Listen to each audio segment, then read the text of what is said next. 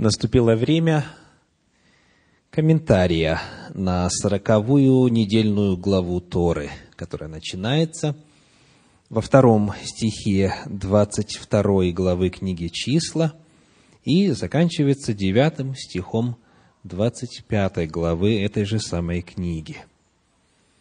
Приходилось ли вам сталкиваться с таким явлением?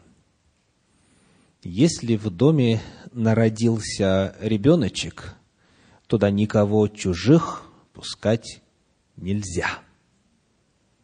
Почему? Потому что могут сглазить.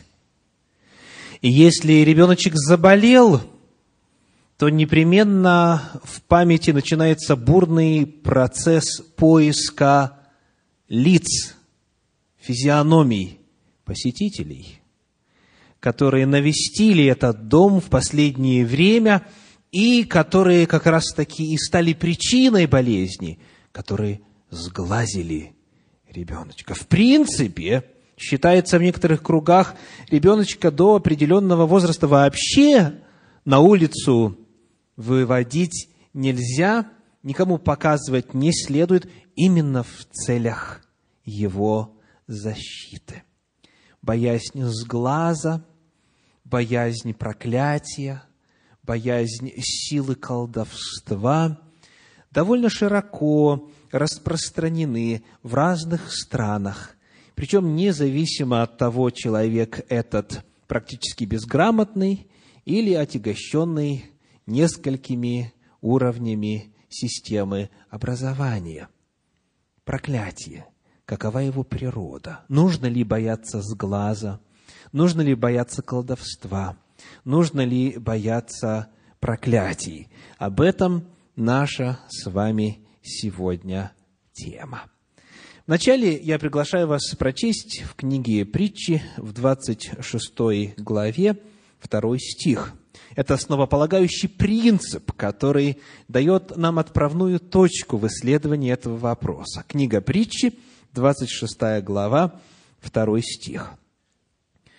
«Как воробей вспорхнет, как ласточка улетит, так незаслуженное проклятие не сбудется».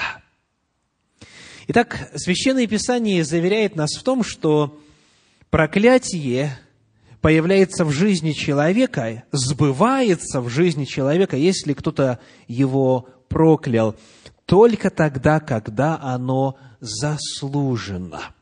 А незаслуженное проклятие не сбудется. Давайте посмотрим, что же стоит за этим механизмом. Почему не всякое проклятие, не всякий сглаз не всякое произнесенное колдовское слово исполняется. Что значит заслуженное проклятие? Что значит незаслуженное проклятие? Применительно к сегодняшней истории, которая записана в сороковой главе, э, в сороковой недельной главе Торы, а у нас это с 22 по 25 главы книги «Числа», суть происшедшего описывается так – Давайте посмотрим на 23 главу книги Второзакония. Книга Второзакония, 23 глава, стихи 4 и 5. 23 глава, стихи 4 и 5. «Потому что они не встретили вас с хлебом и водою на пути, когда вышли из Египта, и потому что они наняли против тебя Валаама, сына Виорова, из Пефора Месопотамского, чтобы проклясть тебя. Но Господь, Бог твой, не восхотел слушать Валаама. И обратил Господь Бог твой проклятие его в благословение тебе, ибо Господь Бог твой любит тебя. Эта же самая мысль чуть в более сжатом виде – встречается в книге Неемии в 13 главе во втором стихе. Неемии 13.2. «Потому что они не встретили сынов Израиля с хлебом и водою, и наняли против него Валаама, чтобы проклясть его, но Бог наш обратил проклятие в благословение. Итак, удерживающей силой на пути исполнения проклятия является сам Всевышний, сам Господь.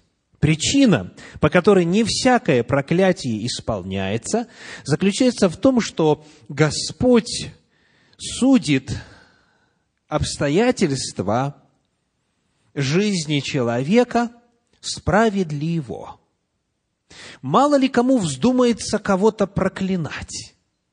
Мало ли у кого плохое настроение, и он злобный взгляд бросит.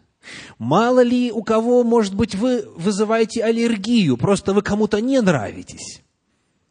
Означает ли, что всякое их недоброе слово, всякое проклятие ваш адрес исполнится? Нет, говорит Господь. Я, я слежу за этим. Я превращаю проклятие в благословение, потому что я вас люблю. И потому сегодня, изучая историю, которая описана в сегодняшней недельной главе Торы, нам с вами необходимо будет посмотреть, каким именно образом Бог стал этой сдерживающей силой на пути реализации исполнения проклятия. И главный вопрос, если Бог обратил проклятие Валаама в благословение Израилю, то почему же, как говорит 25 глава книги «Числа», 9 стих, умерших от поражения было 24 тысячи. Исполнилось ли проклятие Валаама или нет? Заменил Господь проклятие благословением или нет? Вот это наша задача на сегодня. Итак, посмотрим на предысторию, которая записана в 22 главе книги «Числа», в стихах с 1 по 7. Числа, 22 глава, стихи с 1 по 7. «И отправились сыны Израилевы, и остановились на равнинах Маава при Иордане против Иерихона. И видел Валак, царь, Валак, сын Сепфоров, все, что сделал Израиль Амареем, и весьма боялись мавитяне народа сего, потому что он был многочислен, и устрашились мавитяне сынов Израилевых, и сказали мавитяне старейшинам Мадиамским, «Этот народ поедает теперь все вокруг нас, как вол поедает траву полевую» Валак же, сын Сепоров, был царем мавитян в то время. И послал он послов к Валааму, сыну Виорову, в Пефор, который на реке Ефрате, в земле сынов народа его, чтобы позвать его и сказать, «Вот народ вышел из Египта и покрыл лицо земли, живет он подле меня, и так приди, прокляни мне народ сей» ибо Он сильнее меня. Может быть, я тогда буду в состоянии поразить Его и выгнать Его из земли. Я знаю, что кого Ты благословишь, тот благословен, а кого Ты проклянешь, тот проклят. И пошли старейшины Моавицкие и старейшины Мадиамские с подарками в руках за волхвование, и пришли к Валааму и пересказали ему слова Валаковы. Валак, царь Моавицкий, понимает, что он слаб, он не одолеет Израиля. Израиль, говорит он, сильнее меня. Но если будет задействован механизм проклятия, то тогда Израиль ослабнет. Это немножечко раскрывает перед нами суть проклятия. Что оно есть по своей природе. Проклятие по своей природе есть лишение каких-то положительных качеств, способностей. и замена их отрицательными, невыгодными, негативными. То есть этот народ силен, но если проклятие состоится, этот народ будет слаб. Очень интересно в словах царя Моавицкого рассказывается о способностях Валаама. Заметили, что он ему сказал? Кого ты благословишь, тот истинно благословен, а кого ты проклянешь, тот проклят. И вот здесь интересно задать вопрос. Мы видим, да, что Валаам был известен своей силой. Силой и действенностью своего слова. Либо то благословение, будь то проклятие. И само имя Валаама в этом отношении весьма интересно. Как рассказывает исследователь Щедровицкий в своем комментарии на Тору, в оригинале имя Валаама – Бильама. Образовано от слова, от глагола «бала», что означает «глотать», и «ама» означает «народ». То есть, дословно, Валаам означает «поглотитель народов». Поглотитель народов. Согласно агадическому преданию, дальше пишет исследователь, проклятие Валаама действовало сразу и безотказно, поглощая целые племена и народы, то есть лишая силы сопротивляться врагам. Итак, перед нами известный колдун, специалист, слава которого велика, имя которого соответствует его способностям поглощать народы, и вот такого специалиста подкупают для того, чтобы проклясть Израиля. Посмотрим, как он пытается это сделать. В этом процессе он использует три горы, три возвышенности. Читаем в 22 главе книги «Числа», стих 41. Числа, 22 глава, 41 стих. «На другой день утром Валак взял Валаама и возвел его на высоты Вааловы, чтобы он увидел оттуда часть народа». Дальше в 23 главе читаем стихи с первого по второй, первый и второй.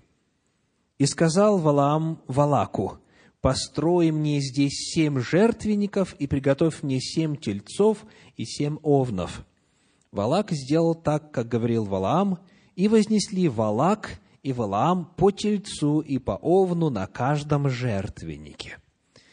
Итак, как названо первое место, первая возвышенность, на которой происходит попытка осуществить проклятие? Высоты Вааловы. Что такое Ваал? Это один из ханаанских богов. Это одно из божеств.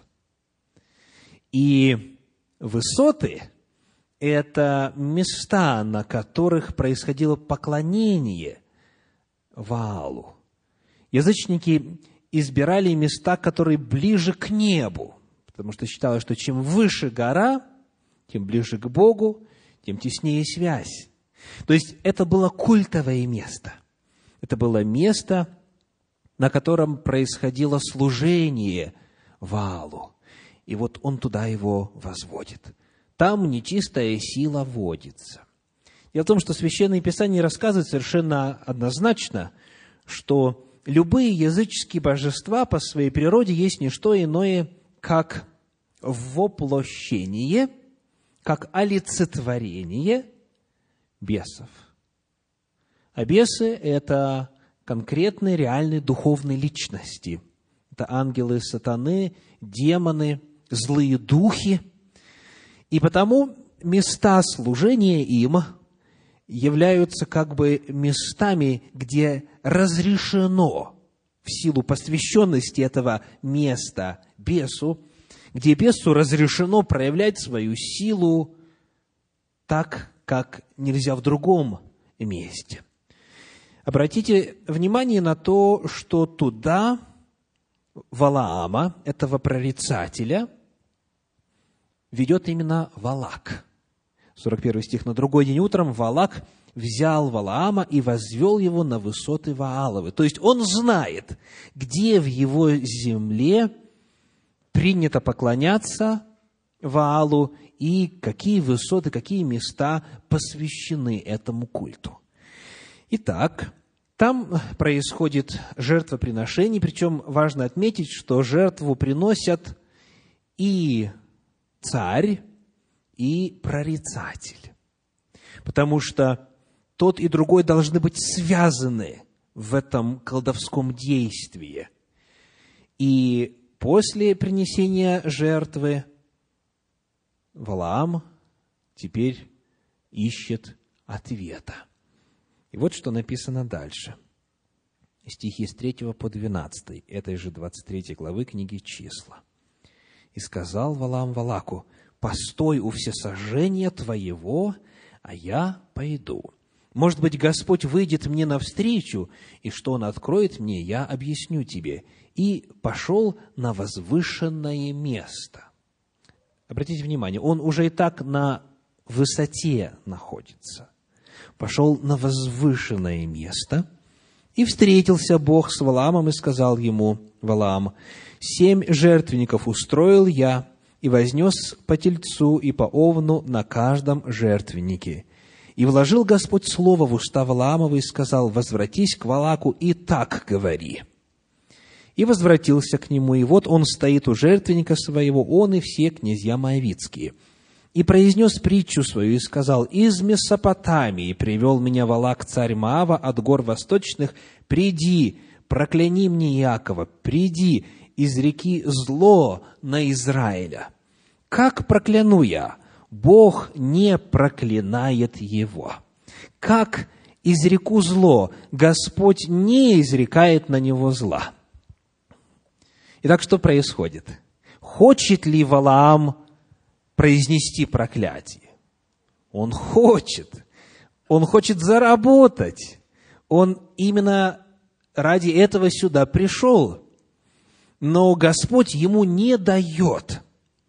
Господь, несмотря на то, обращаю ваше внимание, что действо происходит на посвященном дьяволу месте, действо происходит на высотах Вааловых Господь ставит свой запрет, даже вот в таком дьявольском колдовском месте.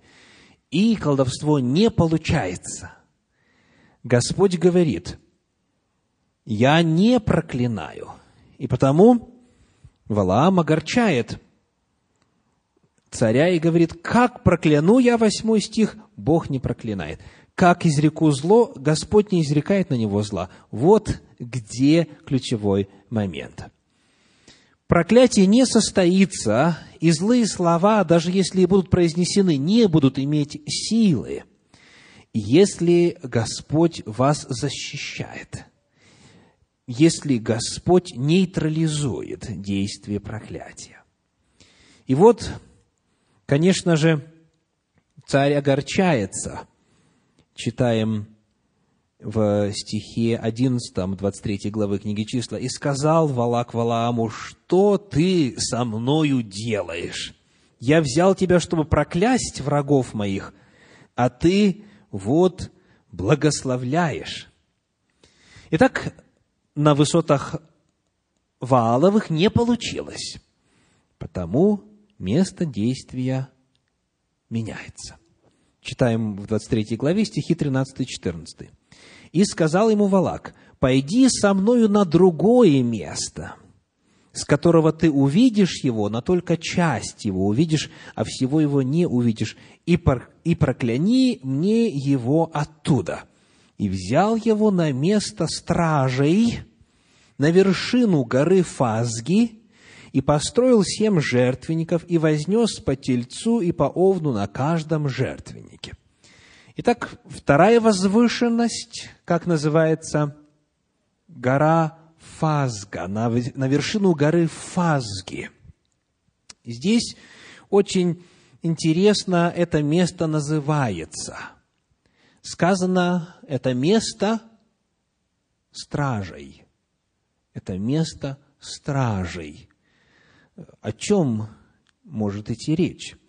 Вы помните, что в мировоззрении язычников высокие горы – это места особой близости божеств.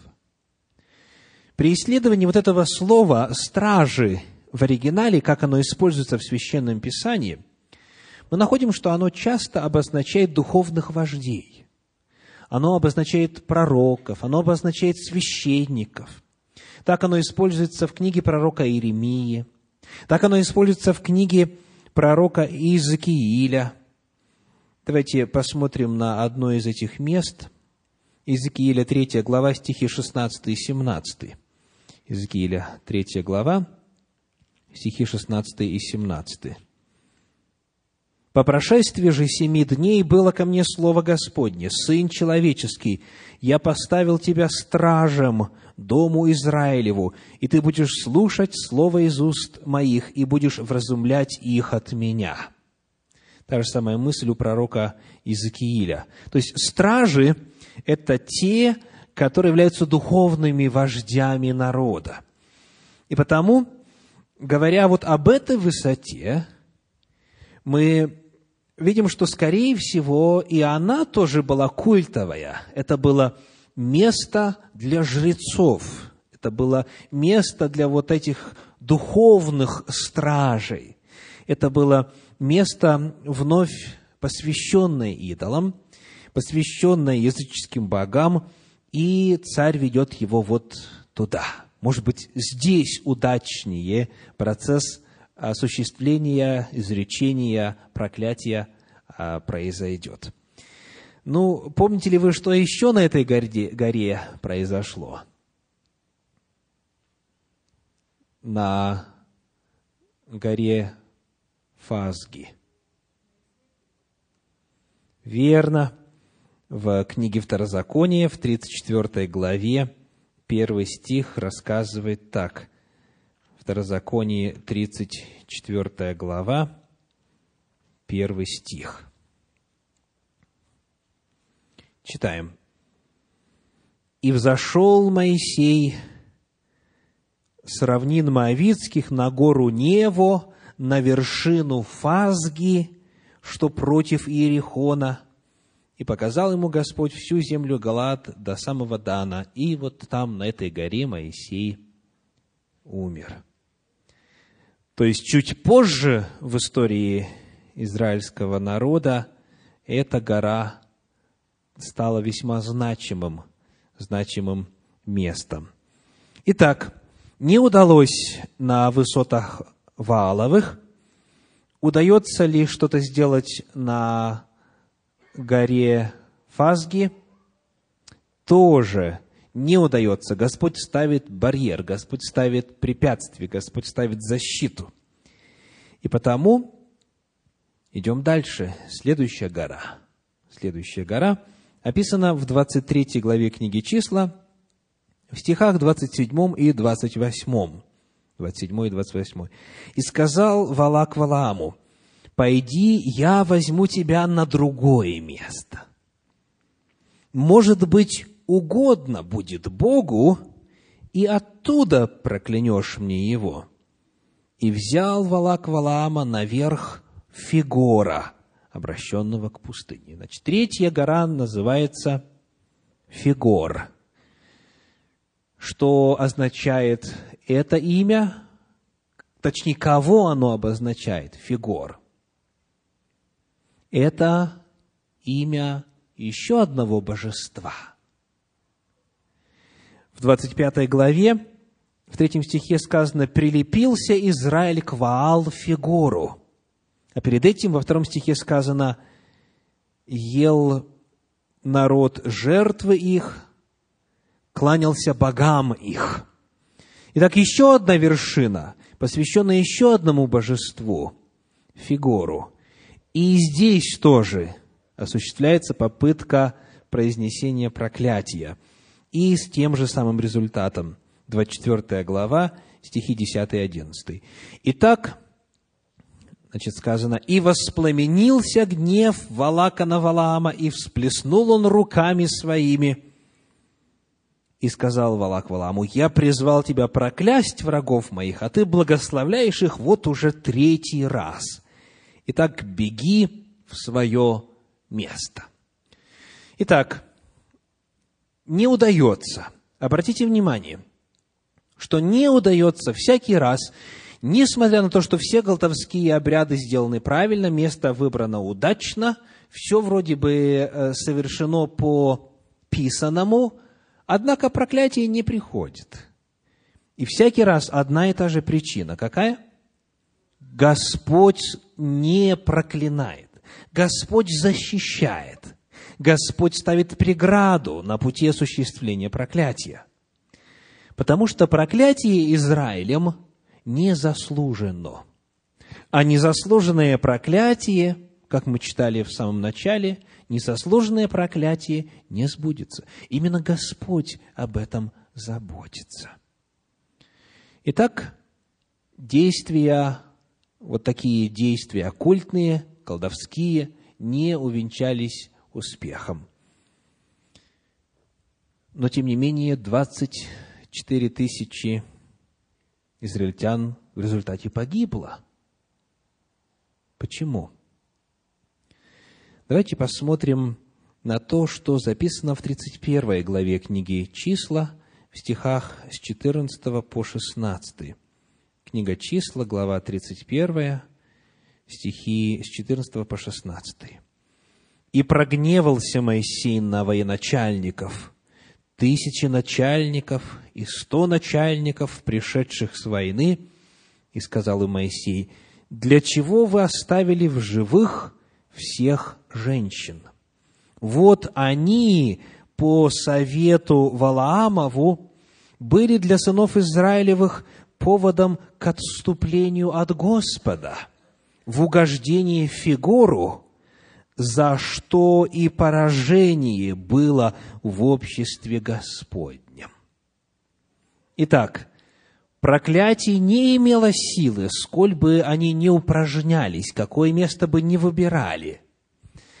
Но когда Валаам, будучи не в состоянии проклясть народ Божий, посоветовал Валаку использовать путь отступления израильтян от Господа, как сказано здесь, они стали поводом к отступлению от Господа – вот тогда Израиль сам на себя навлек проклятие.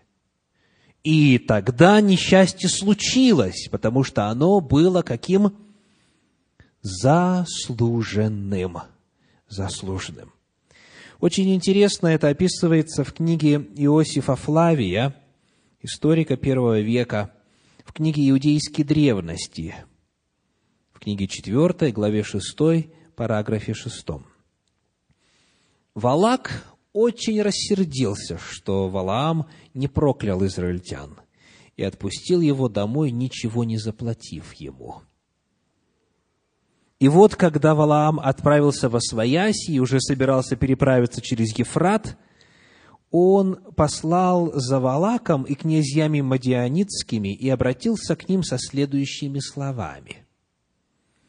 «Так как я чувствую потребность и помимо воли Господа Бога оказать вам услугу, послушайте меня, Валак и присутствующие здесь мадианитяне, народ еврейский не может совершенно погибнуть. Нет войны, нет болезни, нет недостатка плодов земных, нет другого внезапного бедствия – потому что у Господа Бога решено спасти их от всякого несчастья и даже не допускать их до такой беды, от которой все могли бы погибнуть.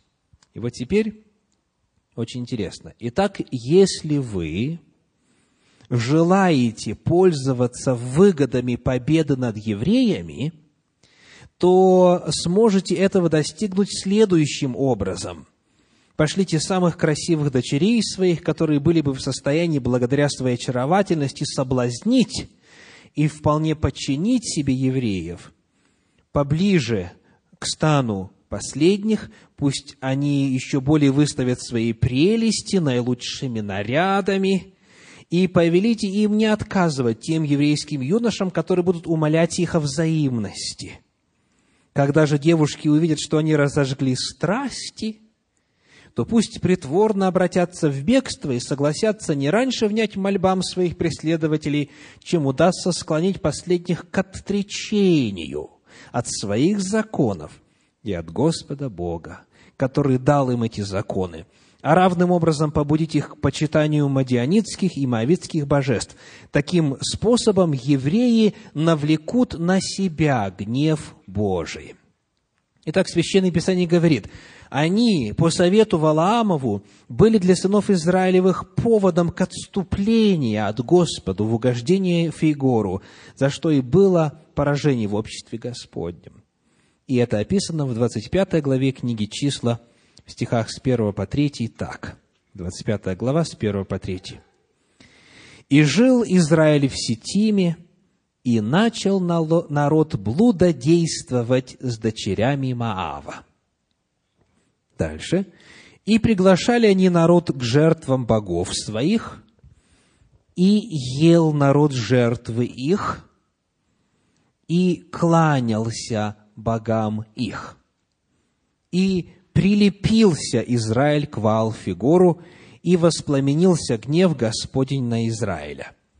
Давайте быстренько проследим этапы. Что вначале произошло? Начал блудодействовать, то есть воздействие на страсти, нарушение законов касательно интимной жизни.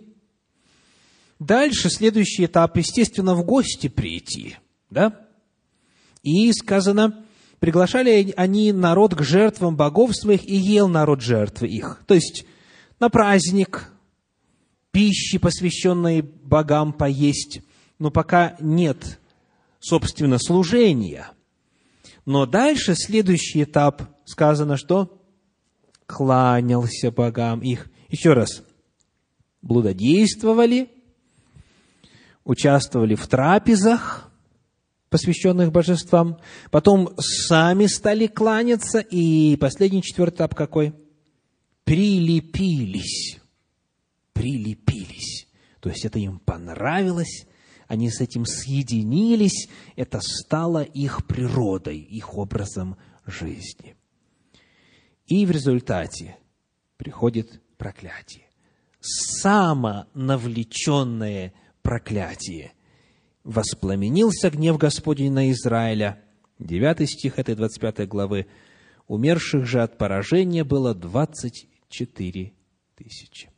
Итак, что говорит нам этот эпизод Священного Писания о сути и природе проклятия.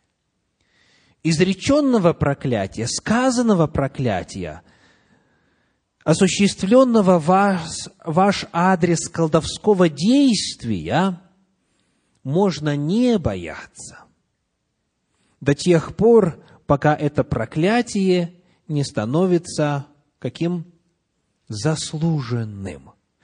Валааму так и не удалось проклясть Израиля, но он предложил способ, в результате которого народ Божий сам его на себя навлек. Потому давайте хотя бы коротко вспомним, каковы же вот эти главные причины проклятий, открытые в Священном Писании. В Библии, в целом говоря, раскрывается два вида причин, которые приводят проклятие в жизнь человека или в жизнь общества. Во-первых, это так называемые оккультные причины проклятий. Вот о чем идет речь. Книга Второзакония, 7 глава, стихи 25 и 26. Второзаконие, 7 глава, стихи 25-26. «Кумиры богов их сожгите огнем, не пожелай взять себе серебра или золота, которые на них, дабы это не было для тебя сетью, ибо это мерзость для Господа Бога твоего. И не вноси мерзости в дом твой, дабы не подпасть заклятию, как она, Отвращайся сего и гнушайся сего, ибо это заклятое. Все, что касается объектов поклонения, каких-то изображений, амулетов, статуй, картин, барельефов и так далее. Все, что использовалось в оккультном служении, в языческом, выдало поклонническом служении, при внесении этого объекта в дом становится причиной проклятия для этого дома. Дальше. Второзаконие, 27 глава, стихи 14 и 15, также об оккультных причинах проклятий, 27 глава, стихи 14 и 15. «Левиты возгласят и скажут всем израильтянам громким голосом, Проклят, кто сделает изваянный или литой кумир, мерзость пред Господом, произведение рук художника и поставит его в тайном месте. Весь народ возгласит и скажет Аминь. Итак, проклятие приходит на того, кто имеет дело, хранит у себя, либо поклоняется, либо даже в тайном месте ставит какой-то предмет, какой-то объект – оккультного характера, предназначенного для служения языческим божествам, что-то связанное с поклонением бесов. И здесь целый спектр открывается всевозможных конкретных способов. Это гадания всевозможные, посещение ясновидящих, а, гадание по облакам, по луне, по звездам и так далее. Второй вид причин проклятий, который открыт в Священном Писании, это так называемые нравственные причины проклятий. Определенные действия, которые по своей природе являются нарушением законов нравственности, навлекают проклятие на человека. Об этом читаем в 27 главе книги «Числа» в стихах с 16 по 26. Числа, вернее, Второзаконие, 27 глава, стихи 16 по 26. «Проклят злословящий отца своего или матерь свою, проклят нарушающий межи ближнего своего, проклят, кто слепого сбивает с пути, проклят, кто превратно сует пришельца, сироту и вдову, Проклят, кто ляжет с женой отца своего. Проклят, кто ляжет с каким-либо скотом. Проклят, кто ляжет с сестрою своей, с дочерью отца своего или с дочерью матери своей. Проклят, кто ляжет с тещью своею. Проклят, кто тайно убивает ближнего своего. Проклят, кто берет подкуп, чтобы убить душу и пролить кровь невинную. И последний 26 стих. Проклят, кто не исполнит слов закона сего и не будет поступать по ним. Нравственные причины проклятий появляются тогда, когда нарушается какая-либо Божья заповедь, любая Божья заповедь из Божьего закона. Это навлекает проклятие на человека. И тогда оно становится заслуженным, и тогда быть беде. Итак, как воробей вспорхнет, как ласточка улетит, так незаслуженное проклятие не сбудется. Священное Писание учит нас не бояться проклятий в наш адрес. Оно учит нас бояться заслужить проклятие. Оно предостерегает нас от совершения поступков, навлекающих проклятие. Если в вашей жизни было что-либо из этого списка, либо что-нибудь из иных видов и форм нарушения законов Божьих, значит, открыта дверь проклятию в оккультной ли сфере, в нравственной ли сфере. И это означает, что необходимо, во-первых, очень основательно исследовать свою жизнь. Если вы не помните, просить, чтобы Господь напомнил, открыл, привел на память. Во-вторых, осознав это, исповедать пред Господом, попросить прощения у Него за этот грех и отречься от него. В-третьих, удостовериться в том, что больше в жизни таких действий не повторяется. Не нужно бояться проклятий со стороны кого-то. Надо удостовериться, что мы сами это проклятие не заслужили. Господь обратит любое проклятие в благословение. Это благая весть на сегодня. Аминь.